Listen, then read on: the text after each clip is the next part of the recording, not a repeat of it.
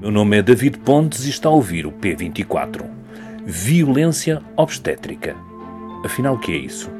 Peguemos na definição que nos dá em entrevista publicada hoje Josefa Coberna, uma investigadora espanhola da área da gravidez e do parto.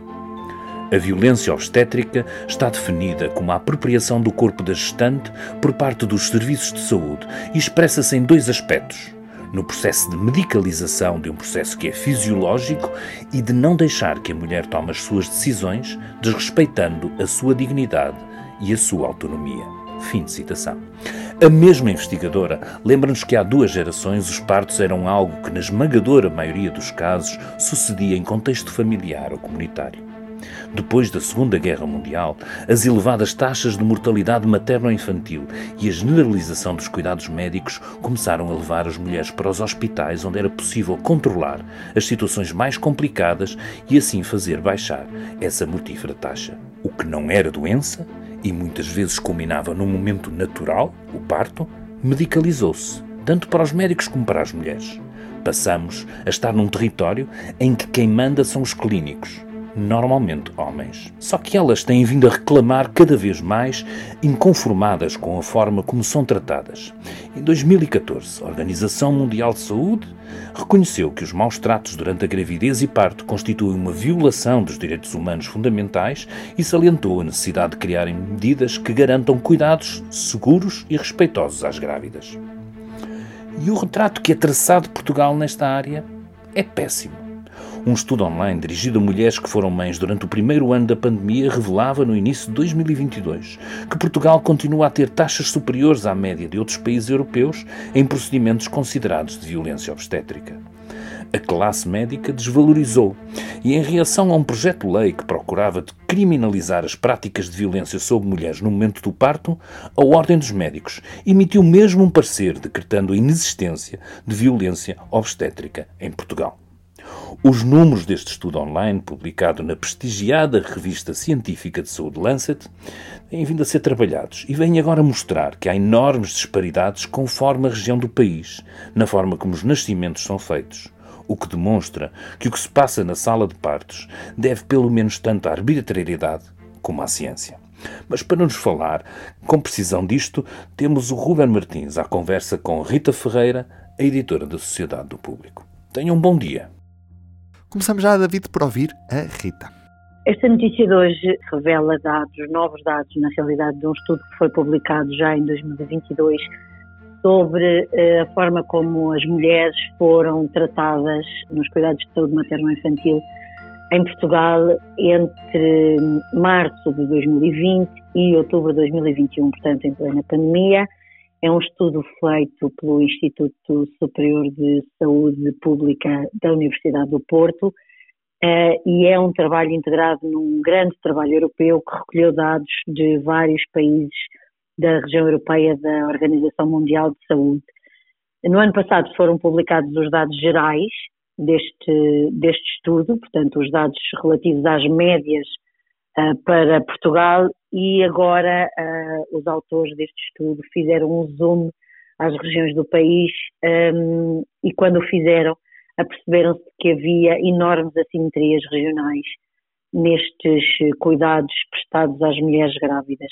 Isso significa que uh, uma mulher que foi ter um bebê na região centro, que é a que apresenta piores resultados, teve maior probabilidade de ser tratada de forma diferente e quando digo diferente é pior, uh, porque teve uma maior probabilidade de ser sujeita a más práticas obstétricas uh, e práticas que são consideradas uh, violência obstétrica, que é um termo duro, é verdade, mas que existe e que engloba uma série de, de, de coisas que vão desde a falta do consentimento informado por parte das mulheres para, por exemplo, a utilização de fórceps ou ventosas no parto, passando uh, pelo corte dos tecidos vaginais por rotina, que se chama episiotomia, passando ainda por uma manobra que tem um nome uh, difícil, é a manobra de Christeller, mas que infelizmente muitas mulheres em Portugal ainda conhecem, um, ehm, que consiste em aplicar força externa no, no útero uh, para um, supostamente ajudar, não é? Ou para, para uh, acelerar a expulsão do bebê. Um, e isso são tudo práticas que não são recomendadas nem pela OMS, nem tampouco pela, pelo Colégio de Obstetrícia da Ordem dos Médicos. E o que vemos neste inquérito, que é um inquérito que foi feito online, uh, em que participaram mais de 1.800 mulheres, é que estas práticas não só existem, como existem em grande percentagem nestas eh, mulheres que uh, tiveram bebés e que, obviamente, uh, a maioria destas situações nada tem a ver com a pandemia, porque não é por haver uma pandemia que não pode haver um consentimento informado ou que se realizam práticas médicas que não são recomendadas internacionalmente. Os autores do estudo falam nessas disparidades regionais. Há alguma razão para a existência dessas disparidades? Nós falámos com uma das autoras do estudo, a Raquel Costa, eh, que é psicóloga, e ela o que diz eh, é que, visto que o perfil das mulheres que tiveram bebés eh, em todas estas regiões é muito semelhante, portanto não, não existe nenhuma disparidade que, que, que faça com que haja tratamento diferente no parto, essas diferenças só podem estar relacionadas com a cultura não é? com, com a prática das pessoas, dos profissionais de saúde que assistiram a estas mulheres. Não existe outra, outra, outra explicação para isto, na realidade.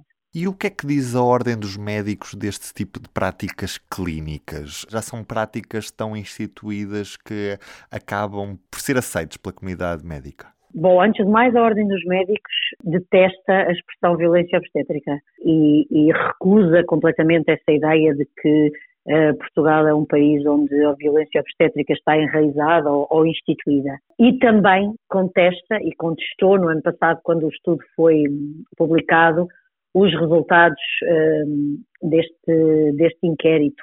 Uh, na altura, os órgãos de comunicação social escreviam que, que Portugal estava num dos piores lugares no que respeita a estes indicadores um, e a Ordem veio, veio contestar este artigo uh, e diz que, por exemplo, que o, que, que o artigo publicado pelo, pelo ISPUP na Lancet, uh, que é, vou recordar, uma, uma revista científica super conceituada, se não a mais conceituada, um, que o, o, esse artigo e que as perguntas que são dirigidas às mulheres nunca referem a palavra violência.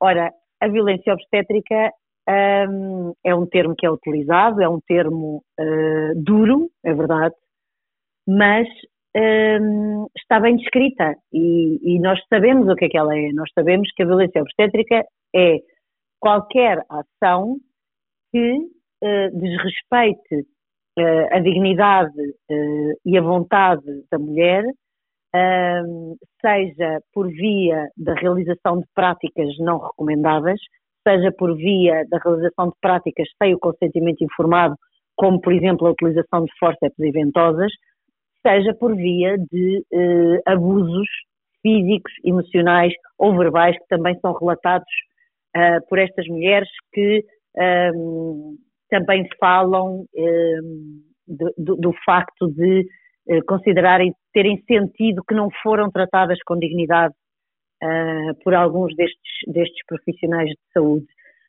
Um, e, portanto, a Ordem contesta, contesta o termo. A verdade é que a Ordem emitiu em 2021 alguns pareceres uh, sobre algumas destas questões, nomeadamente sobre a tal manobra de Christeller que eu já falei, que é a tal pressão uh, que, se, que, se, faz no, no, no, externamente no útero da mulher. Na altura, em novembro de 2021, o Colégio de Obstetrícia da Ordem dos Médicos descreveu assim: é uma manobra em que se empurra de forma forçada a região superior, portanto, o fundo do útero, em direção à pelve e à vagina materna, na tentativa de ajudar o feto a exteriorizar-se, sem limite ou controlo da força exercida, por vezes de forma muito violenta, com projeção do corpo do interveniente sobre o abdômen da grávida. Esta manobra é perigosa para a mãe e para o feto e é considerada má prática. E só para termos uma ideia, segundo este inquérito realizado online, em Portugal, em 49,7% dos partos instrumentados, portanto, partos em que foi usado forceps e ventosas, as, estas mulheres, quase metade das mulheres foram sujeitas a esta manobra. Na região centro, este valor sobe para 66,7%. Portanto, esta manobra é feita por médicos. Médicos que têm uma cédula da ordem.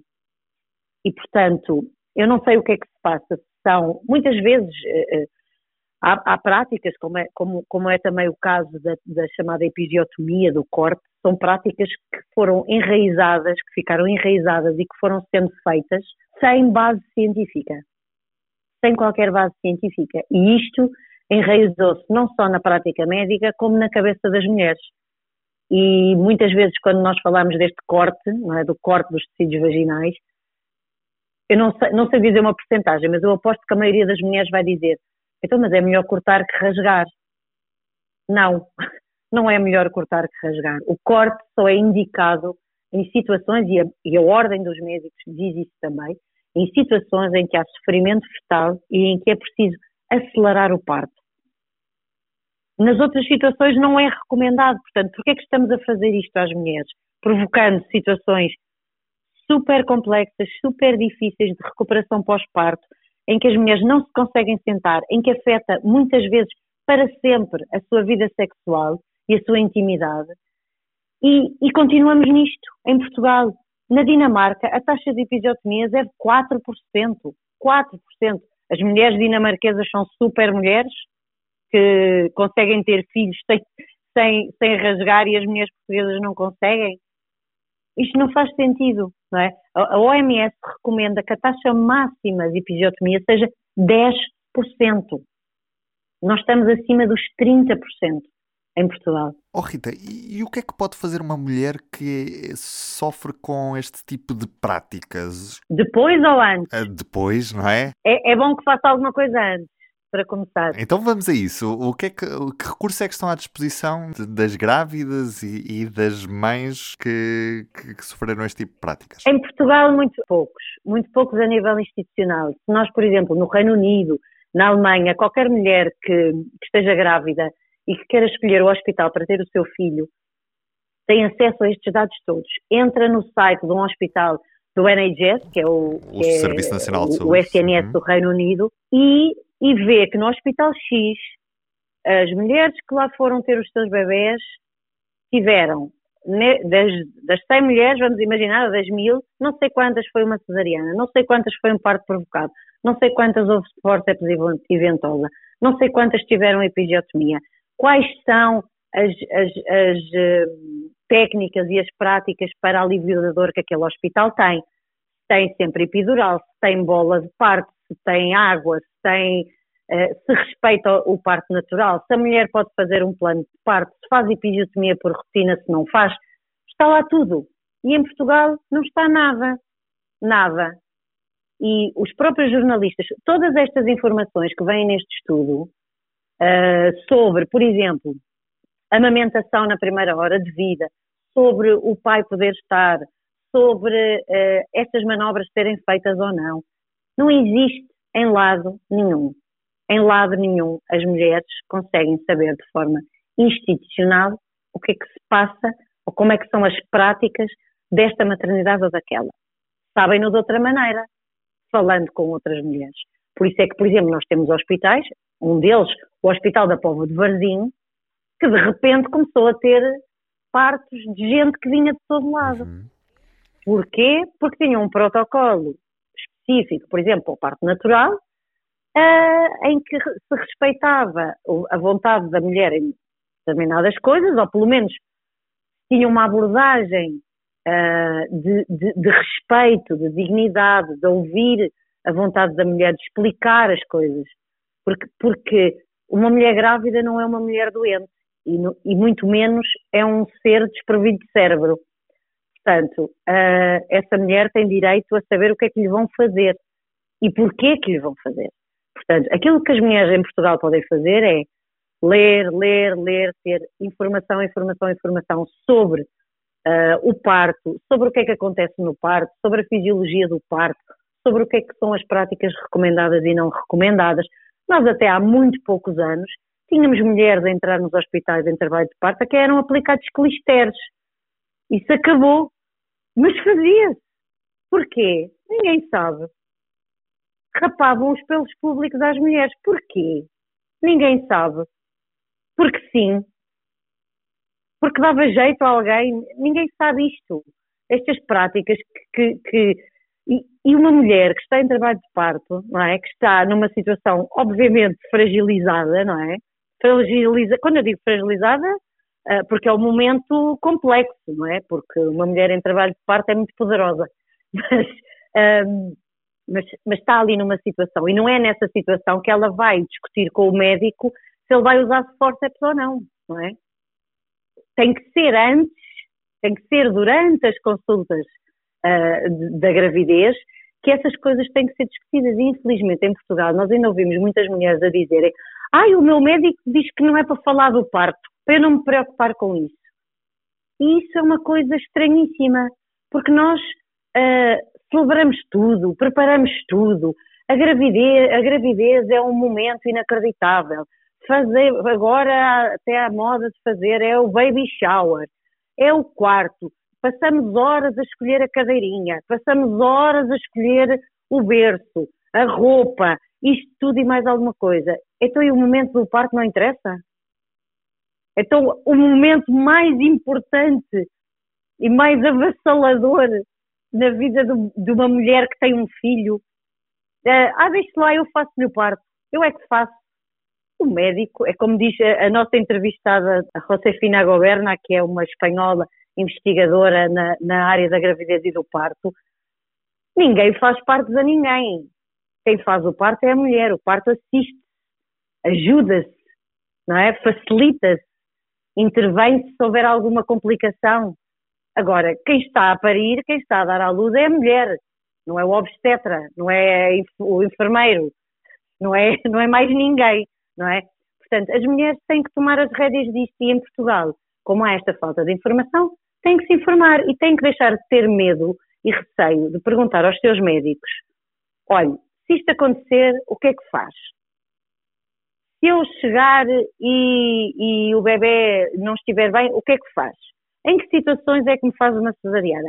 Em que situações é que deixa que eu ande, que, que eu possa uh, uh, escolher a posição em que vou ter o meu filho?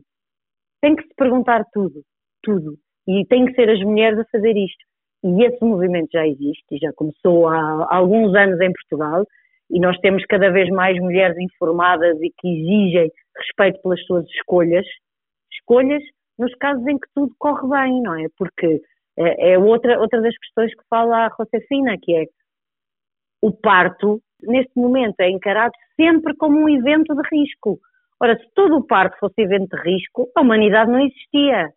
Felizmente, felizmente, a esmagadora maioria dos partos são partos sem complicações, que são partos que podem ser partos completamente fisiológicos. Agora, é preciso paciência, é preciso esperar, é preciso ter tempo e é preciso respeito. E, e, isso nem sempre é fácil, e é claro que a falta de recursos humanos na saúde uh, também é complicada. É claro que uma mulher que entre e já é a décima quinta que vai ter o bebê, se calhar não vai ser acompanhada da mesma maneira do que a primeira que entrou no turno, que tinha toda a gente fresca e, e, e disponível para isso. Uh, isto é um trabalho dos dois lados. Agora, uh, a mim parece-me que esta posição de que não existe violência obstétrica em Portugal, só quem não fala com grávidas é que pode dizer uma coisa destas. E aqui estivemos nós um pouco a alertar também para esta realidade que infelizmente é muito presente em Portugal, como bem descreveste. Obrigado, Rita. Obrigada. E na edição desta terça-feira ouvimos as declarações do Presidente da República depois da polémica audição da CEO da TAP na Assembleia da República Marcelo sacode a pressão para dissolver a Assembleia, mas exige mais ao governo e à oposição. Também o FMI, que acredita que a era dos juros baixos ainda não chegou ao fim. E estamos atentos ao que se passou na maior fuga de informação militar dos Estados Unidos desde a Wikileaks. Eu sou o Ruben Martins. Hoje a introdução foi do David Pontes e a editora de Sociedade Rita Ferreira esteve aqui para falar comigo de violência obstétrica. Até amanhã. O público fica no ouvido.